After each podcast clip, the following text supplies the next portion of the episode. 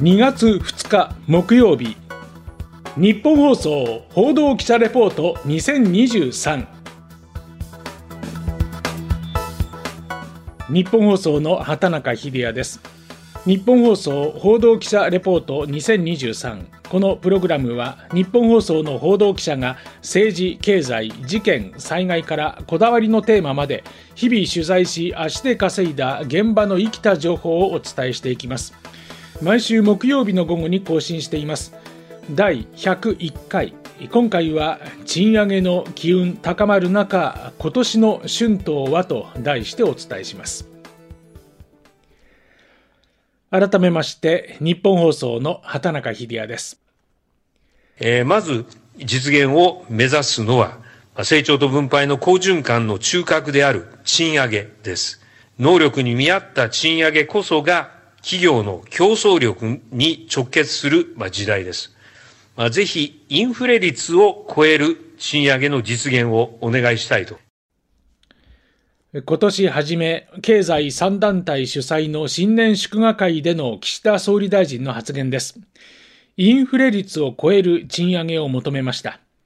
ちなみに去年12月の消費者物価指数は前の年の同じ月より4.0%の上昇、実に41年ぶりの高い水準となりました。さらに、労働団体の連合は、ベアと定期昇給合わせて5%程度の賃上げを要求しています。様々なところから高いボールが飛んできています。このように賃金引き上げの機運が高まる中で、今年の春闘は例年以上に注目されています。まあ、ちなみにこの春闘、経団連では、春季労使交渉という表現を使っています。その経団連が発表した経営労働政策特別委員会報告という冊子が今目の前にあります。これは春季労使交渉に関する経営側の指針を示したものですが、まあ、毎年出ております。今年は130ページにも上ります。で今回の報告書では、物価動向がキーワード。物価上昇への配慮を明確にした上で、ベア、ベースアップについては、目的、役割を再確認しながら、前向きに検討することが望まれると、かなり踏み込んだ表現となりました。そして先月23日の経団連と連合のトップ会談で春闘が事実上スタートしました。経団連の徳倉会長、連合の吉野会長です。今年の春季労使交渉、デフレからの脱却と人への投資の促進による構造的な賃金引き上げを目指した企業行動への点検を実現する正念場かつ絶好の機会と位置づけております物価高に多くの国民が苦しい思いをしています大企業だけでなく中小企業やパート契約社員なども含めて日本全体で継続した賃上げを実現できるようにしてまいりましょう双方、賃上げが必要という方向性は一致しております。その手法や額についてが今後の焦点となります。この賃上げ、企業はどのように考えているんでしょうか？大手企業は前向き、すでに大幅な賃上げを想定しているところもあります。経済3団体主催の新年祝賀会で、サントリーホールディングスの新浪武社長、ローソンの竹増貞信社長です。賃上げ5%を超える、これですね、インフレが当たり前のようになった。例えば戦争だって起こらないはずだったの起こった。もう風景が変わったんですよね。それに合わせた経営をする上で社員にとって生活苦のないようにする。これが経営の役割じゃないかなと。こう思って5%を超えるということはすごく重要で大手企業はそれを目指して、やっていくべきだと。前向きにやっていきたいですね。小売業の責任としてもやはり今お客様にお願いしている値上げ分。これについては賃上げでしっかりと経済を回していかないかん、まあ、そういうような責任も負っていると、3%というような数字というのは、まあ、一つのベンチマークとして、僕らも賃上げを検討していかないといけないなと。これに対し、新型コロナウイルス感染症の影響を色濃く受けた業種では、慎重な声も聞かれました。JR 東日本の富田哲郎会長、ANA ホールディングスの柴田浩二社長です。運輸とか観光業界については回復途上ですのでね、なかなかあの簡単にはですね、えー、方向性は出せない、まあまあ、これは本当に慎重に状況を見て、経営の状況と、それから回復の状況ですね、はい、我々航空業界全体がですねまだまだ回復道半ばですね、今年はですね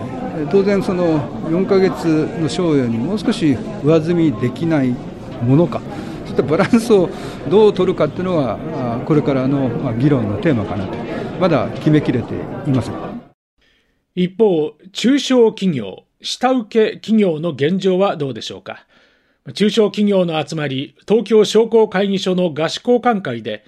東京都内の電子部品メーカー、化学メーカーのトップに話を聞きました。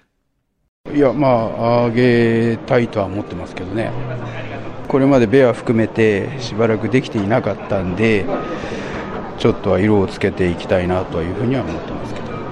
連合は5%みたいなこと言ってるみたいいや、それはなかなか難しいですけどね。だから、障害賃金含めた形で上がっていくようなシステムにちょっとずつ変えていきたいなと思ってますけどね。まあ、儲かってれば上げたいんですけど、なかなか難しいところもあるんで、まあ、それ目合って、はい、やっていきたいと思ってます。えー、有能な人材を取るためにはある程度賃上げしないと厳しいと思いますけどね。まあ、上げざるを得ないと思ってますけど、まあ、要求と合うかっていうのはまた難しいと思いますけどね。業種規模によって事情は大きく違います。特に中小企業の賃上げがどうなるか、これがもう一つの大きな焦点となります。安倍政権以降、いわゆるアベノミクスの恩恵がなかなかトリクルダウンしない、末端まで達しないと言われて久しいわけですけれども、これは賃上げがなかなか中小企業に波及しないこととほぼ同義であろうと思います。人手不足に対処するため、やむを得ず賃金を上げる防衛的賃上げも見られます。まあ、そこには、元請けと下請けの間の取引価格の是正、適正な価格転嫁が十分に行われていないという現状があります。あまたある労働組合の中、JAM、JAM と書きます。ものづくり産業労働組合という中小企業を中心とした組合があります。ジャムの安河内片弘会長は、日本生産性本部主催の春闘セミナーの中で、中小企業の実態を語りました。中小はですね、えー、増収減益、下手すると赤字とというのが実態でございます。まあ、従いまして、まあ、世の中ではですね、賃上げに対する機運が高まっておりますけれども、中小の現場を見てみるとですね、そんな簡単な春闘じゃないぞと、この春闘でですね、さらに規模感格差が広がっていくんではないかというような懸念もしているところでございます。中小がですね、いかに大手についていって、しっかりとベースアップを獲得することができるかどうか、そのためにも価格転嫁といういうのは欠かせない要素でございます。内袖は触れないというふうに言われますけれども、あの、振袖をつける運動としてですね、価格転嫁しっかりやっていくと。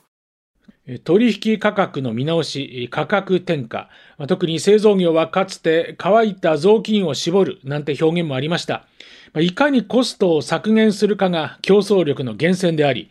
逆に高コスト体質が業績低迷の理由ともされていました。そうした考えも転換点に来ているのかもしれません。そして安倍政権の時に打ち出された働き方改革、その現状はどうなのか、ジャムの安河内会長、そして流通や外食、繊維などの労働組合が加盟する UA 前線の松浦明彦会長です。残業はなくなったんですよね。時間外はなくなってしまった。そうするとですね、やっぱり時間外を当てにして飯を食ってたんで、えー、この時間外がなくなったためにですね、非常に生活が苦しいということを、組合員の多くが実感をしております。やはりですね、え定時で、1日8時間、週40時間でですね、しっかりと飯が食える賃金にしていくんだと。いうことが重要だと。まあ実際にはですね、やっぱり人材不足が極限まで進むと、企業は間違いなく労働時間短縮を考え出します。えー、これは人が取れないから。あの特にやっぱり労働時間長いと言われている企業、産業、業種はやっぱり人が取れないということが如実に出てくるので、考え出しますが、今、目下のところは人が帰ってきてくれないので、正社員の労働時間が伸びかねないと。春闘、春季労使交渉。来月中旬の大手企業の集中回答日が一つの山場になるとみられます。民間シンクタンクの日本経済研究センターの調査では、平均の賃上げ率は2.85%になる。そんな予測も出ています。